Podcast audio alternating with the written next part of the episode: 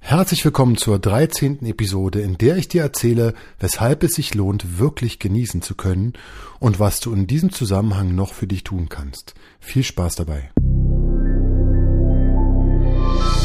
Führung entdecken. In diesem Podcast geht es um die Themen Führung und Selbstführung.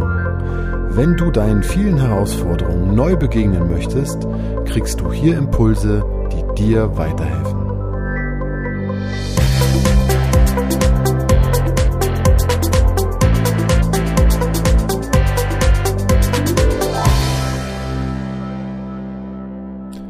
Mein Name ist André Motzkus und ich helfe dir als Führungskraft dabei, dass du dich in dieser Rolle wohlfühlst und mehr Spaß an Führung entwickelst.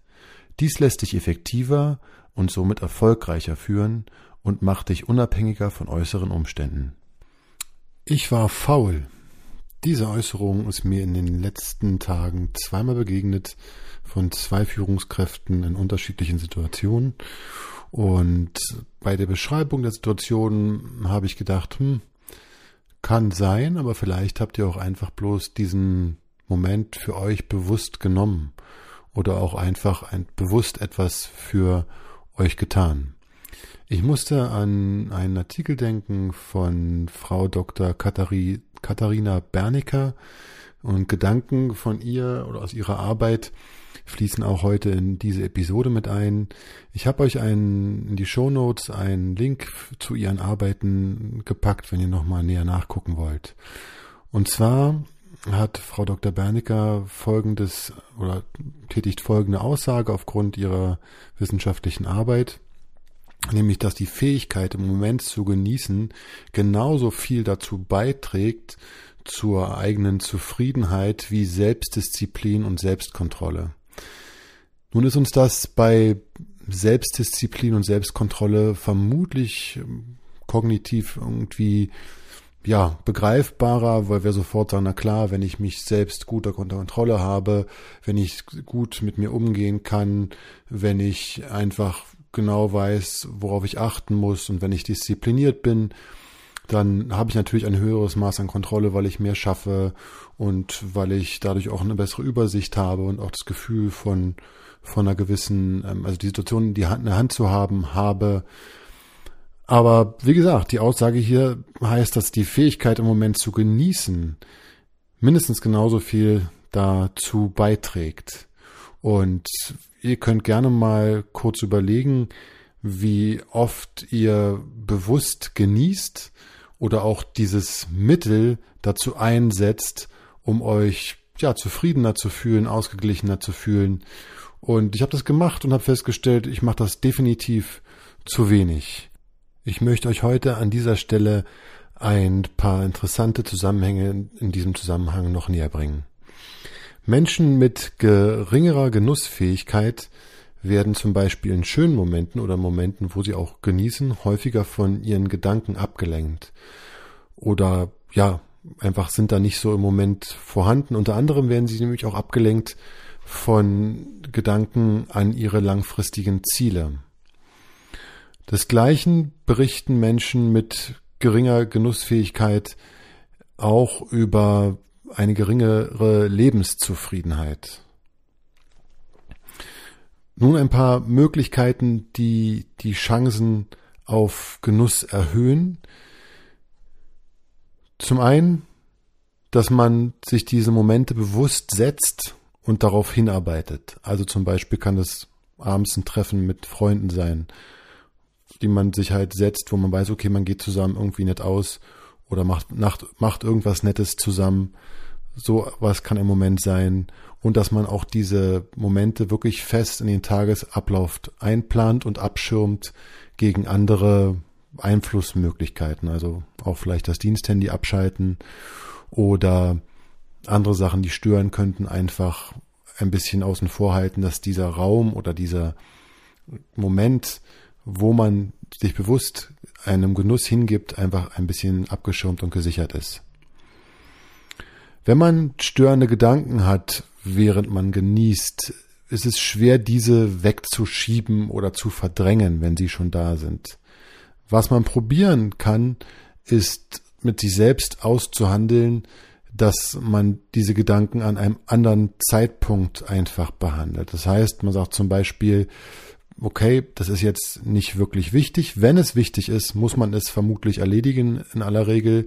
Wenn man aber sagt, okay, es ist jetzt also nicht super wichtig und muss jetzt sofort gemacht werden, dann hat man die Chance, mit sich selbst sozusagen einen Zeitpunkt auszumachen, wo man sagt, okay, ich mache das jetzt heute Abend, nachdem ich hier raus bin, oder ich mache das morgen früh oder mache das am Wochenende, je nachdem, wie da die Möglichkeiten sind, um damit diesen Gedanken einen, einen Schlusspunkt zu setzen und aber eine Ausweichmöglichkeit auch für sich zu haben, gedanklich, wo man weiß, okay, es ist abgehakt, es ist erledigt, ich habe es auf einen anderen Platz geparkt, wo ich mich der Sache wieder annehmen möchte oder werde.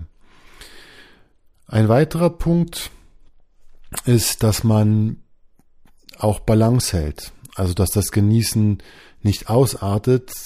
Zum Beispiel, wenn ich jetzt zu viel wenn ich an Essen denke, wenn ich jetzt mir etwas Gutes zu essen gönne, wenn ich das im Übermaß tue, ist der Genuss irgendwann nicht mehr vorhanden, beziehungsweise schlägt halt in Unwohlsein um. Deshalb kann es durchaus wichtig sein, einfach auch mal Maß zu halten und nicht zu viel davon zu haben, was auch die Besonderheit dieses Moments auch immer noch ein bisschen unterstützt, wenn es halt in einem, ja, einem nicht zu hohen Maß vorhanden ist und auch nicht zu viel davon gemacht wird. Also keine negativen Konsequenzen und einfach auch die Besonderheit des Moments wird dadurch erhalten. Man hat auch festgestellt, dass ein höherer Genuss bei Menschen vorhanden ist, die in der Natur unterwegs sind. Das hat sich aus Befragungen ergeben. Das heißt, die Natur scheint irgendetwas mit uns zu machen, wo unsere Genussfähigkeit entweder gestärkt oder sensibilisiert wird oder ja, wo wir in entsprechender Form beeinflusst werden, dass es möglich ist. Man muss auch sagen, Genuss ist zumindest im Moment ist es nicht nachgewiesen, ob Genuss erlernbar ist. Also kann ich eine Genussfähigkeit erlernen? Die Wissenschaft sagt dazu, es ist noch nicht klar. Es, man kann es nicht sagen. Es kann sein, es muss aber nicht sein, es kann auch genauso gut nicht sein. Und ähm, deswegen hier an dieser Stelle noch eine alternative Handlungsmöglichkeit, die man, die man haben kann oder die man einsetzen kann. Und diese alternative Möglichkeit heißt Entspannung oder Entspannungstechniken, die man einsetzen kann. Unter zwei Gesichtspunkten.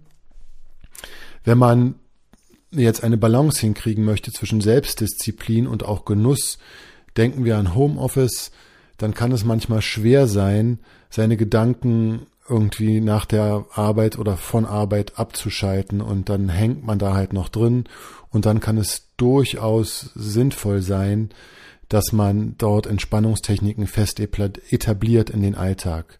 Ich werde gleich noch ein paar vorstellen. Der zweite Aspekt ist, dass man auch wieder rausgekriegt hat, Menschen mit einer geringen Genussfähigkeit beginnen unter Stress unter Umständen mit ungünstigem Verhalten. Also ganz konkret kann das sein, Alkoholkonsum, aber auch übermäßiges Essen und andere Verhaltensweisen, die sich dann unter Stress einstellen. Und auch hier, um ein, etwas gegen den Stress zu tun, kann man Entspannungstechniken einsetzen. Ich möchte an dieser Stelle gerne fünf davon vorstellen. Zum einen ist das die progressive Muskelentspannung. Nach Jakobsen kenne ich die persönlich und kann sie auch nur empfehlen. Dort werden einzelne Muskelgruppen angespannt und man ähm, geht sozusagen durch den ganzen Körper. Die gibt es in längeren und kürzeren Versionen und dort kann man dann sich seine Gedanken fokussieren auf gewisse Muskelgruppen und spannt die in verschiedener Stärke an. Und das wird halt im Wechsel getan, bis hin auch wieder zur Entspannung und das immer im Wechsel. Dadurch stellt sich ein, also zum einen ist die Fokussierung sehr hilfreich, wie ich finde, aber auch, dass man körperlich etwas tut und man fühlt sich, also es ist durchaus auch nicht unanstrengend, wie ich finde. Es hat auch einen Aspekt, also einen sportlichen Aspekt durchaus, wie ich, wie ich finde, wenn man da auch richtig drücken muss am Ende und dann da richtig die Muskeln anspannen soll.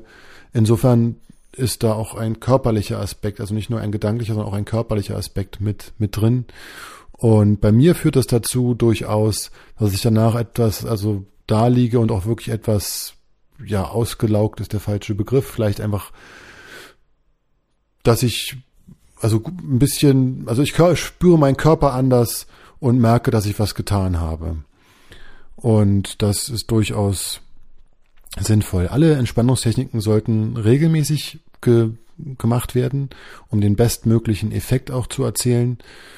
Eine weitere Möglichkeit ist autogenes Training. Ich muss dazu sagen, das habe ich selbst noch nicht gemacht. Hier geht man in einzelne Körperbereiche und lässt diese immer schwerer werden und konzentriert sich darauf. Ich war einmal anwesend, als so etwas gemacht wurde.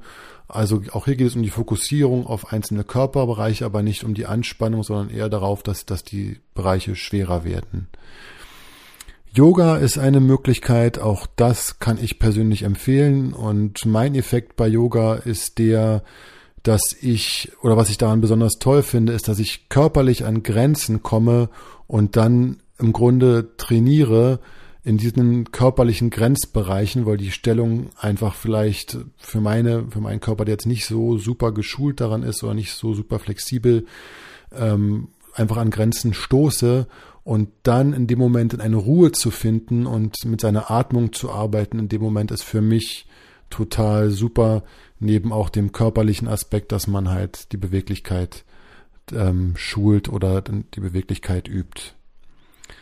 Dann gibt's die Meditation. Auch hier bin ich ein großer Freund von und ähm, habe da die Erfahrung, dass es bei mir auch durchaus darauf ankommt, welches Thema ich habe, also worauf ich fokussiere in der Meditation.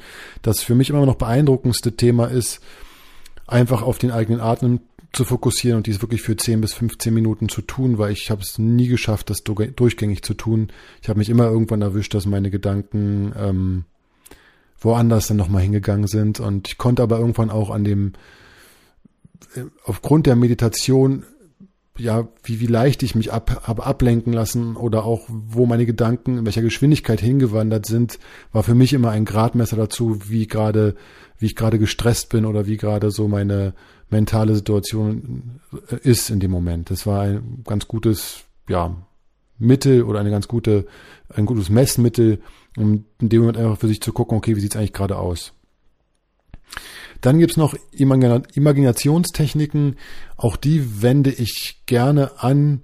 Ich ähm, wende diese aber nicht zur Entspannung an.